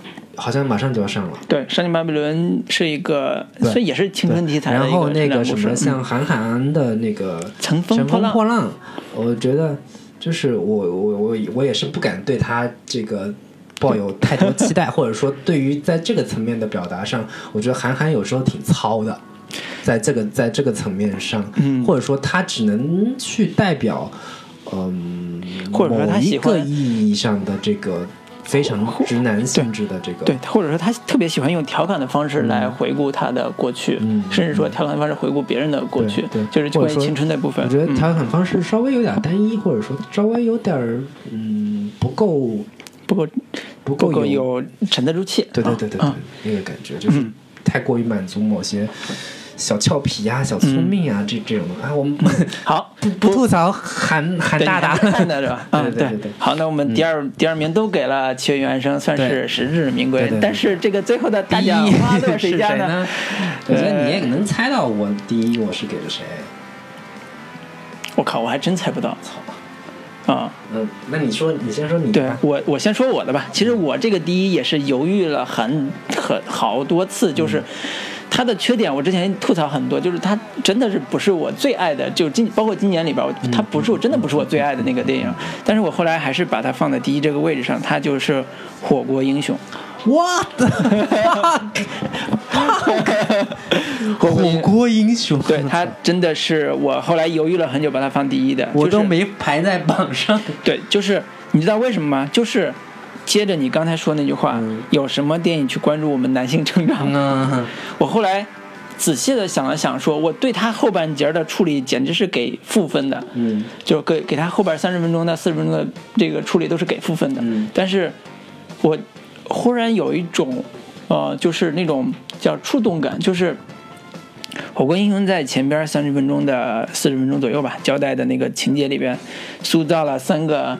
相互结伴的男性朋友，甚至说就是类似于发小这种人物，然后用又用那个呃那个那个男主就是陈坤。的那个角色，啊去去呃看待他所生活的城市跟整个的一个环境，包括他们开火锅店啊遇到资金的问题啊，然后合伙一起开这个店的时候遇到一些周折啊，这些细节，呃我相信导演可能在。在咱在创作过程中没有那么的刻意去塑造这个男人男人成长的这个这个痕迹，但是我其实对他特别。在乎或者满意的一点就是，他把这个人物放在重庆这个大山大水这个这个环境里边的时候，一下子对还有火锅这个气氛里边，一下子这个人就活过来了。啊，虽然陈坤的表演也有一点小小的问题吧，但是但是弥补了弥补了弥，其实有一点弥补他的问题，就是把这个人物给做起来了。但是后半截为什么会崩塌？是因为他遇到初恋的时候，这个整个人物就。变了，整个人物就变形了，就是他不是那个人了。这个人如果他有他这个初恋，他一定是有青春的冲动、青春的气质在这个女孩身上的。但是这个时候他们再次遇到的时候，这个完全没有了。这种青春的缺憾，嗯是这个电影最最核心的问题。这也是我对他最不满的问题，就是这是，但是这也是对，这也是我在脑补中，我想象中他如果完美的样子是什么样的时候，我把它放在第一。那你来拍？不是，我不会，我不会说让我来拍，他会变得更好。我只是说。他满足了我的一个想象，他满足了我一个对于男孩在这样一个地方成长，他遇到初恋，他让拉初恋入伙来做一个犯罪事件的这个想象，是一个多么大一个冒险的行为。如果这是这是因为出于爱的话，这是一个多么冒险的行为，这是满足我足够想象的一个故事。就是，就是有点就是。带着女孩去去孤胆英雄的那个冒险的那个感觉，而而且这个女孩是青春的热，最后燃一次。对，而且这个女孩是在情节里边，她也是非常主动的去表示要帮助他们的一个一个情节，所以这个是我特别喜欢的一个故事类型，就是在犯罪片里边有青春的特别浓厚的，甚至占很大。气氛的青春故事的铺垫和爆发，这是我特别特别喜欢的。就举一个参照系，就是一版的《金色梦想》。对，这是我在目前杨庆的这个电影里边能够看到这个气质，包括他能够到达的这个层面。就是他其实，但但他一版会做的更更夸张，更夸张和更更温情，那个情感的表达会更加明确。对。更加准确，对，或者或者说，对，呃，所以会有更多有更有意思的、有趣的东西在里边。对，所以你就想，如果是一版能够帮他改一版，这个故事会有多完美？改一版，对，我觉得这个其实我们边聊也是对自己的一个，就是怎么说，未来的一个呃展望，就对未来的一个思路上的启发。对对，就比如说我们去。去参照一本新太郎的这个小说，如果我们做一个，我们不是说抄袭，我们做一个本土化的故事，会会会有什么更好玩的、更有意思的这个这个这个？因为我这两年也是看了不少一本新太郎的小说，嗯我觉得也是有大量非常非常不错的这个这个，因为它本身小说的叙事方式也也非常有特点，对。嗯，多线穿插，然后各种的人物都很非常的有有意思，然后结构上也非常有巧思，然后同时在表达主题上又非常的勇气，对，同时它还是它还是一个非常类型的，对对对，类型类型的，就是又又文学作品，嗯，我觉得也是很很好的一个启示。然后那个《火锅英雄》，我当时看看开头的时候，我觉得哎。有点意思，嗯，他有非常强烈的杜琪峰的那个感觉，对，开场他影像很独特，就是我我仅只是开场那个抢劫的那那那一段，嗯，下着雨，嗯，然后一群劫匪蒙着头在那个路边等着那个同伙马上出来，暴雨的，对对，又很很像那个什么那个什么神探啊、PU 啊。这这这种感觉，但很快这个这个东西又没了，就是我觉得这个片子可能在很多层面上有点儿。呃，零碎的感觉，嗯，我觉得或者说，那个杨庆他是一个非常非常有这个迷影情节的这么一个人，嗯，他会在这个电影里面融合了大量其他他看过的那些好的那个电影当中的桥段和元素，但是我是觉得没有太好的有机的融合在一起，以及节奏确实是有点慢。节奏有问题，的确是，对他他的这个呃影像风格，其实我呃是还是比较欣赏的。其实他在呃呃呃视觉的效果上、摄影上，其实我更把它归结为像韩国犯罪片的那个类型上，呃，就是它的光线。跟它的呃这个呃打光的这个亮度其实是非常高的，就是你看到它不像国产的那个那个犯罪片那个一贯的调性，就是阴暗的、阴沉的，它其实有很很灿烂的一面，但是呢，它又有很呃就是就是叫怎么说呃，就像你刚才讲，它节奏的问题，这个节奏问题就是出在，其实我觉得还是出在人物上。嗯，你看他，如果你对这个成功人物有足够代入感，你不会对这个结构有提出问题，呃，提出疑惑。他他这个人物在在我这么说吧，就是。呃，陈坤是一个街头少年，在我看来，他是个街头少年。街头少年是要有街头气氛的。他跟所谓的钱钱的大老板、大大佬在那儿聊天的时候，那个街头气氛是有一点点，但是很快就被扑灭了。这个街头气质是整个人物的气质，也是整个他们这个人群的气质，也是他未来能够做那件事的气质。如果这个气质不够有独特性，不够有树立起来，这个人物就是有问题的。对，所以这是我我最后想想说的。你把那个《火锅英雄》排在第一，还挺出乎我意料的。嗯，那我就想听听你排第一的这个。第一，你其实应该能猜到，就是我之前大肆赞扬的片子，但是我没有现在没有排到的。就是路边野餐。啊，刚才啊，对，刚才没说到的，因为你是排在了第第三，对对对，刚才有点蒙圈啊，对对对，我是排在第一的，嗯嗯嗯，我是把路边野餐放在我今年二零一六年观影的第一位，呃，就是我在看完路边野餐之后，迅速就已经成为了毕赣的脑残粉了，嗯，就是他的那个路边野餐的出现。我在看完之后，我就那个脑子里面用一个词形容，就是叫横空出世。嗯，就是毕赣的这部《路边野餐》是此前我几乎对他没有任何的了解，对这个人没有任何了解，没有任何了解。然后他就他就出来了，然后那个呃，因为我把它放在那个嗯，比如说像呃台湾电影新浪潮。嗯，香港电影新浪潮，嗯，他的这个处女作其实是可以达到那样的标准的，就是当年那一批想要革新那个华语电影语言表达方式的这么一批人，他们就是真的出手，比如说像什么那个杨德昌呀，像是那个许鞍华、许鞍华呀、徐克啊，他们拍的那那那早期的早期的那些片子，真的是非常非常的。非常非常的生猛，非常非常的凌厉的那个、那个、那个、那个语言和和视给给观众造成的那个视视听体验，我觉得这个这个真的是彻底的震到了。而且它是，就是新浪潮有个特别特别独特的地方，就是它是完全不从商业角度考虑的类型，而且是独立制作，就是独立制作，就我能找到钱，但是我又不是。为了商业去制作这个电影，一定是从我个人对于整个我自己、我的身边的人、我的人生，或者是整个世界的观察上得到的一些经验，去试图传达出来。这个这个其实有一个特别特别呃独特的点，就是毕赣这个呃新浪潮，其实跟以往的呃所谓的写实主义新浪潮是还是不一样的。对，呃。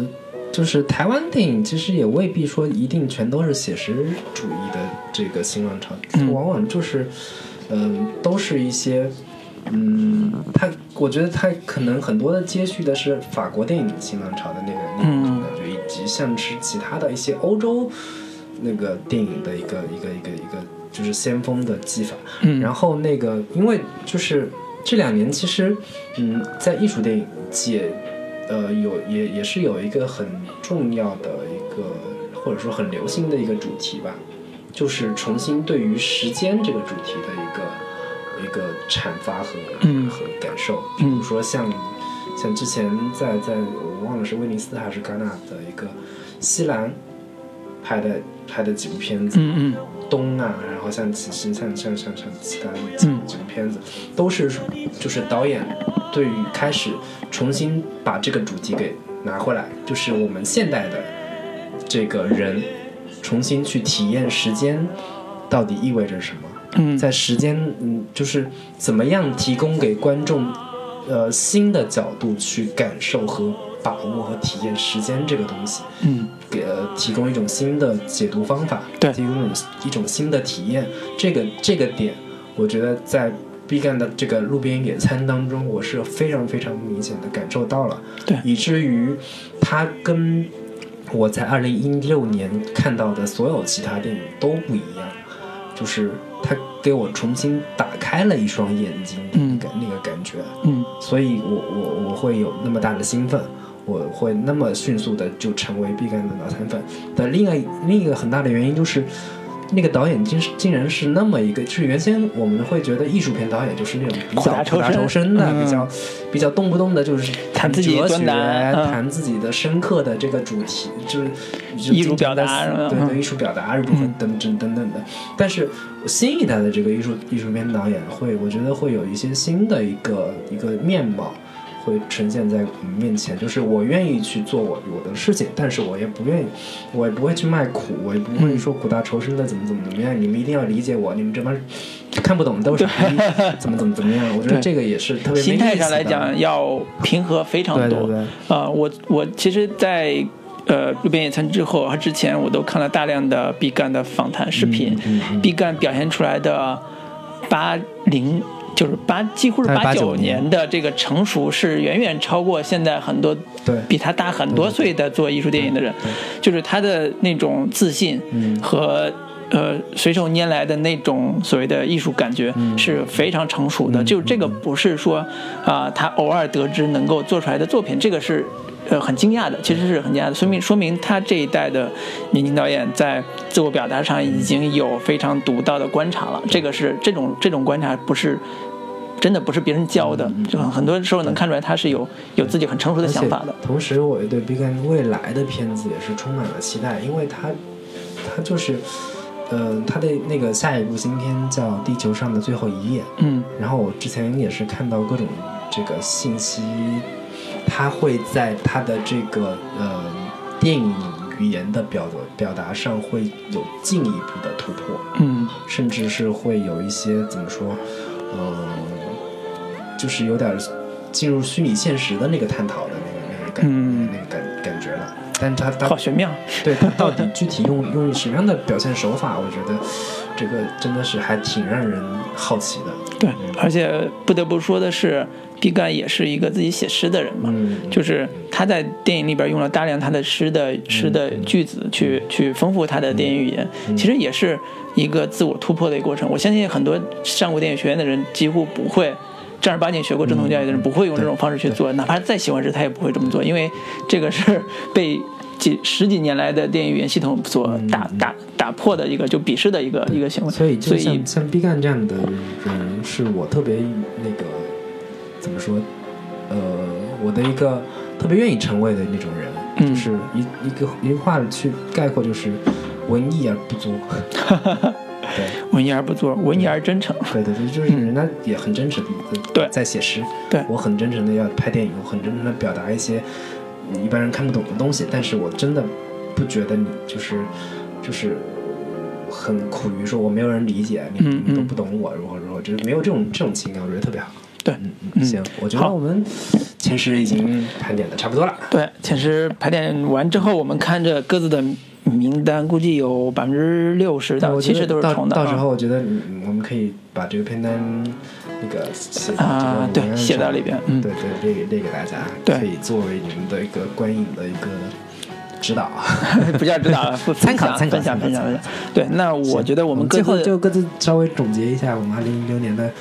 那个观影感受，以及畅想一下二零一七年的一个嗯我未来的发展，畅想一下未来是吧？其实我我更愿意说，我们把自己为什么排这十个片子的一个逻辑简单说一下。对，就是我自己的逻辑是说，我在梳理的时候反而越来越清晰，就是我喜欢什么样的电影，尤其喜欢什么样国产电影，因为喜欢喜欢国外电影很容易，全国产电影挺难的。对对。我最后排下来是说。啊，你看，像那个啊，《寒战》，包括《火火国英雄》，都是我能排到前五的片子。它其实没有到前五，真正前五的这个质量，但是我很喜欢。其实我最后发现，对，纯粹个人趣味，就是首先，啊，看电影满足自己是第一位的。对，啊，就是。谁说人越长大就越成熟？其实人越长大就越任性。就是对对，这是第一个我特别想说的，就是跟我很多年以来的这个所谓学习电影的这个习惯是背道而驰的。对。第二个点是说。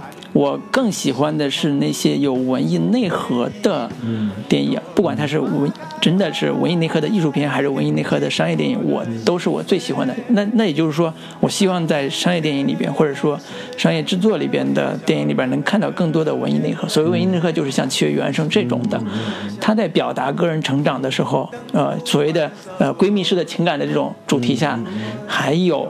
对于个人成长的非常细致入微又有时代感的剖析和蜕变的展现，这个是足够文艺内核。然后像《驴得水》也是一样的，师傅也是一样的。我相信师傅如果换个导演拍，能拍得特别好看，但是的文艺内核就失去了，就整个的批判性的内核，就师徒关系这种内核肯定会有折扣的。所以这也是说。我我自己在呃看待我自己呃未来二零一七年可能如果有机会去所谓的创作的时候，呃自己能够很安定的去解决的一些问题，就是安定的说哪些东西是我要坚持的，我能想清楚哪些东西是我坚持的，哪些东西是我可以妥协的，这个是我呃整理这个片单之后我自己特别有收获的一个地方。对，嗯。